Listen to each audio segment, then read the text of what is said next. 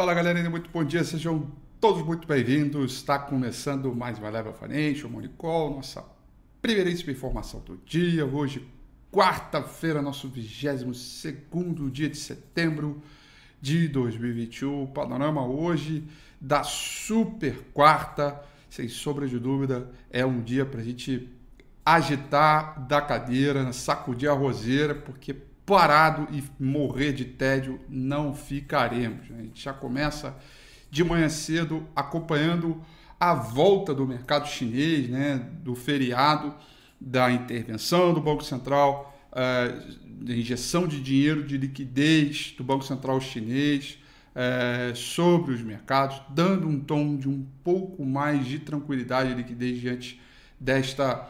Uh, agitação toda, né, por conta da Evergrande, né? Então a gente começa aqui com o entendimento de que as coisas é, vão tentando encontrar uma normalidade. O problema é que à frente, três horas da tarde, tem encontro do Banco Central americano, tem fala do Jerome Powell, e aí voltamos de novo para uma outra dinâmica de operação diferente do que. Diferente não, com a, com a mesma intensidade de volatilidade que a gente viu mesma também, eu acho que é um exagero da minha parte, mas com uma intensidade de voo no estilo que a gente viu com China recentemente. Tóquio fechou em queda de 0,67%, Hong Kong ainda em feriado não negociou, e o principal índice na China, o Shanghai Composite, fechou em alta de 0,40%. Já o principal contrato futuro de minério de ferro, negociado lá em Dalian com vencimento para janeiro do ano que vem, cotação em dólar voltou a negociar depois aí de dois dias de, de feriado. E anota aí, meu amigo, fechou em alta de 6,27%. O contrato futuro de Singapura fechou com 10 e pouco de alta. Isso aqui, deixa eu ver aqui. Uh, o contrato futuro de minério de ferro negociado lá em Singapura, uh, vencimento para novembro, também cotação em dólar, fechou em alta de 14,98%, tá? Mas a gente volta a falar de Dalian mesmo. Dalian fechou com o vencimento para janeiro, fechou com alta de 6,27. Então, trouxe um, um, certo alívio. Isso tem a ver um pouco com as questões ligadas à Evergrande, tem a ver um, também é, é, com uh, uh, uh, a intervenção do Banco Central chinês né, é, no sistema, com visão de curto prazo, dando aí uma, alguma tranquilizada e, evidentemente, os, os investidores continuam procurando pistas sobre como Pequim planeja lidar com a crise é, de caixa, né, com a crise é, da Evergrande. Isso não é uma coisa que foi resolvida da noite para o dia, isso ainda tem novela por aí pela frente. Evidentemente, é, a gente vai é, olhar isso com todo o carinho é, possível, tá? Uh, muito bem. Uh, e aí as ações de bancos e de, e de mineradoras estão subindo forte é, na, na, no mercado internacional, tá? Moedas têm desempenho misto, é, mas pares do real, como o rand e peso mexicano, vão mostrando leves ganhos. Evidentemente o mercado um pouco mais tranquilo, porque vai esperando a fala do Fed hoje, encontro do Fed. É, minério de ferro, como eu disse, subiu bem, bastante, mais de 6%. Petróleo também sobe, alta de 1,29%, petróleo tipo Brent, petróleo WTI sobe 1,45%. Dólar index nesse momento estável. E o principal contrato futuro do S&P 500 nesta manhã, subindo 0,52%, também vai aí sinalizando uma abertura positiva uh, e, evidentemente, com todos os investidores, não só aqui no Brasil, mas no mundo, é, vão é, aguardando ansiosamente é, toda a questão ligada ao FED, tá?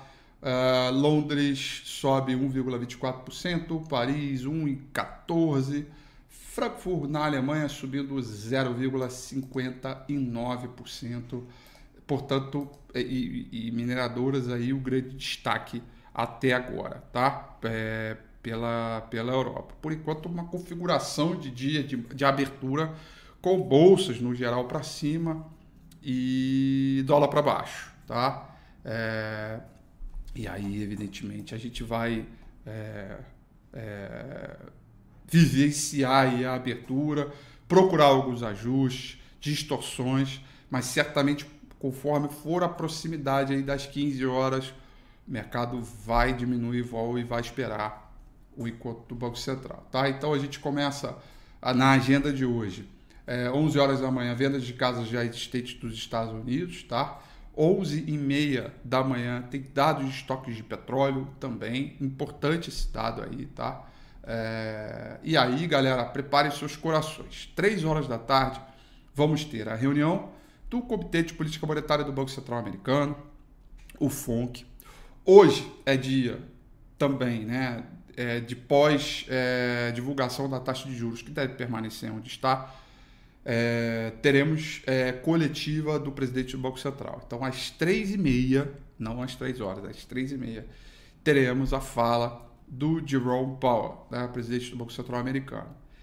Olha, hoje eu imagino sim que o Banco Central americano deverá trazer indicações é, sobre o caminho do Banco Central quanto à questão ligada à retirada dos estímulos é, e também variáveis para sintonizar o mercado em relação à possibilidade de subida de taxa de juros que pode ficar para 2023, 2022, 2023, tá? mas é, ele se coloca numa posição. E hoje também é dia é, dos dot plots, né? onde a gente enxerga através da visão dos dirigentes, né, dos bancos centrais, na reunião, as apostas deles em relação à política monetária, elevação de juro para 2022, 2023. Então a gente vai ver um pouco dessa movimentação, tá? E esta movimentação deve trazer grande movimentação também para os preços, tá? Então, é, certamente a gente tem aí, tá? Potencial, é, programa né, de reduzir os estímulos e quaisquer mudanças nas expectativas quanto ao aumento de taxa de juros será fundamental hoje para os investidores, tá? Se não basta a questão da desaceleração na China e as questões ligadas à Evergrande, para o Central japonês e todo esse fuzuê, a gente também tem ah, por aí pela frente ah, essas decisões aí é, de política monetária, tá? Que é bem, bem, bem importante hoje, tá? E às três, às, desculpa, às três, às 18 horas, é, 18h30, perdão, às 18h30, teremos também decisão de política monetária do Banco Central Brasileiro que muito provavelmente deve manter a taxa de juros é, no ritmo de alta de 1%, né? É, deve subir 1%. É, acho que a fala do Campos Neto recente é, ancorou aí um pouco as expectativas. A gente teve algumas distorções aí de curva de juro quando a gente é, foi olhar é, é, a questão da China, mas muito, muito provavelmente é, também esperamos aí por parte do mercado, espera-se um comunicado do Fed hoje mais duro quanto à questão ligada à inflação, tá? É, e aí todas as falas né, do Fed e do Bacen serão importantes para a gente. É uma super quarta-feira mesmo, é, com definições. Eu já tenho algumas alguns alvos aqui, já comecei alguns long shorts mirando esta reunião. E aí é para sacudir a roseira mesmo hoje, sem sombra de dúvida, né? É, eu, eu, eu não sei vocês, mas eu sou um cara muito ansioso para o dia de hoje. Eu sou paciente para o mercado, mas eu sou ansioso para o dia de hoje, que certamente é um dia daqueles que, que quem ama o mercado gosta, né? Porque de tédio parado a gente não fica, tá? Vamos dar uma olhada aqui no gráfico do índice Bovespa, tá? entender a dinâmica dele. Nós estamos aqui trabalhando com uma tendência de baixa, que certamente ela continua. O saldo de volume melhorou um pouquinho ontem com a alta do índice Bovespa, depois de um, dois, três, quatro, cinco dias seguidos de queda. E Bovespa ontem tentou um repique após confirmar esse suporte aqui no 107,600, né? Tendência de baixa continua, vai a mesma frase que eu disse ontem para hoje, né?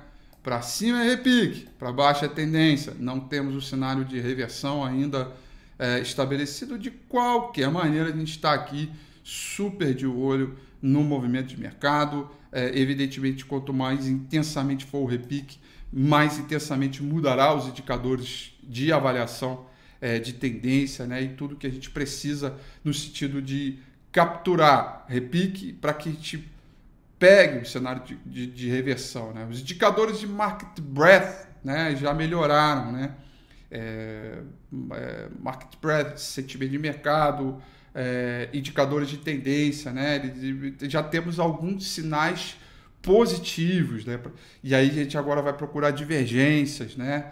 É, indicadores de momento, market breadth, momento, divergências, indicadores técnicos, né? Essa é a ordem é, importante para a gente entender a reversão de tendência, né? E por enquanto a gente só tem market breadth, né? E falta ainda outras variáveis é, que sejam relevantes, sobretudo a de momento, né? É a, o setor imobiliário de momento melhorou muito, muito, muito, muito é, vou mostrar isso para vocês no próximo domingo com a Rafi. E, e aí é, a gente né, pega esse contexto geral. E, e para finalizar, questões ligadas ao precatório, né, que foi divulgado ontem, já um pouquinho aí na parte da tarde. Né, vão pegar boa parte dos precatórios e vão conseguir incluir no teto dos gastos. E aqueles remanescentes vão ficar para 2023.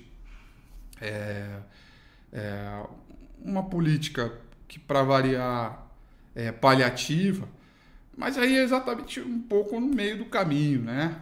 Você não fere o teto dos gastos e ao mesmo tempo consegue manter a política deste governo de querer acionar mais aí o Bolsa Família, entre outros programas, né? E estamos aí, é, é, por aí. É, é, você não, não fere, traz uma previsibilidade e arrasta para o próximo governo é, este problema, é, entre vários outros problemas. Né? É, literalmente, no jargão português, de maneira alta e clara, né? arrastando com a barriga. Né? Arrastando lá e pronto, é isso. Né? É, e eu rio de maneira irônica porque é impressionante que você aqui fica falando mal é, do governo. É, eu também falo, né?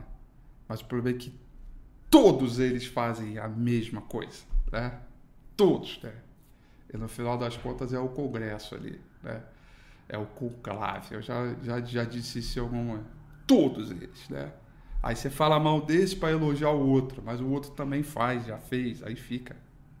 É, o problema fiscal é muito crônico, é muito problemático. É, e é muito ruim isso, né? porque ninguém consegue enfrentar o problema de frente, tocar na carne. É, ninguém conseguiu isso, porque não tem um Congresso que deixe. É, é incrível isso. Bom, de qualquer forma, 2023 a gente pensa, né? Fazer o quê? Né? É, e a gente traz isso é, para frente, tá?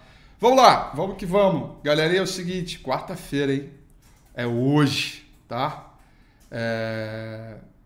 Vamos que vamos, a gente tem bastante coisa para olhar. A única confiança que eu tenho é que o setor de materiais básicos hoje deve andar bem, tá? Vale, Gerdau e Minas, Coal e por aí vai, né? As mineradoras estão andando forte hoje. É... A gente tem aí é algumas questões bacanas aí para olhar e vamos ver, vamos ver. Se isso deve sustentar um pouco nossa bolsa, tá? Mas evidentemente a fala do Fed pode mudar tudo, tá? Então, para abertura a gente deve abrir bem com o, o dólar para baixo, bolsa para cima e a gente olha é, o que vem pela frente em termos de encontro de Banco Central.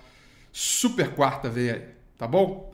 Grande abraço a vocês, bom dia, bom beijo e até amanhã, 8h35. Tchau.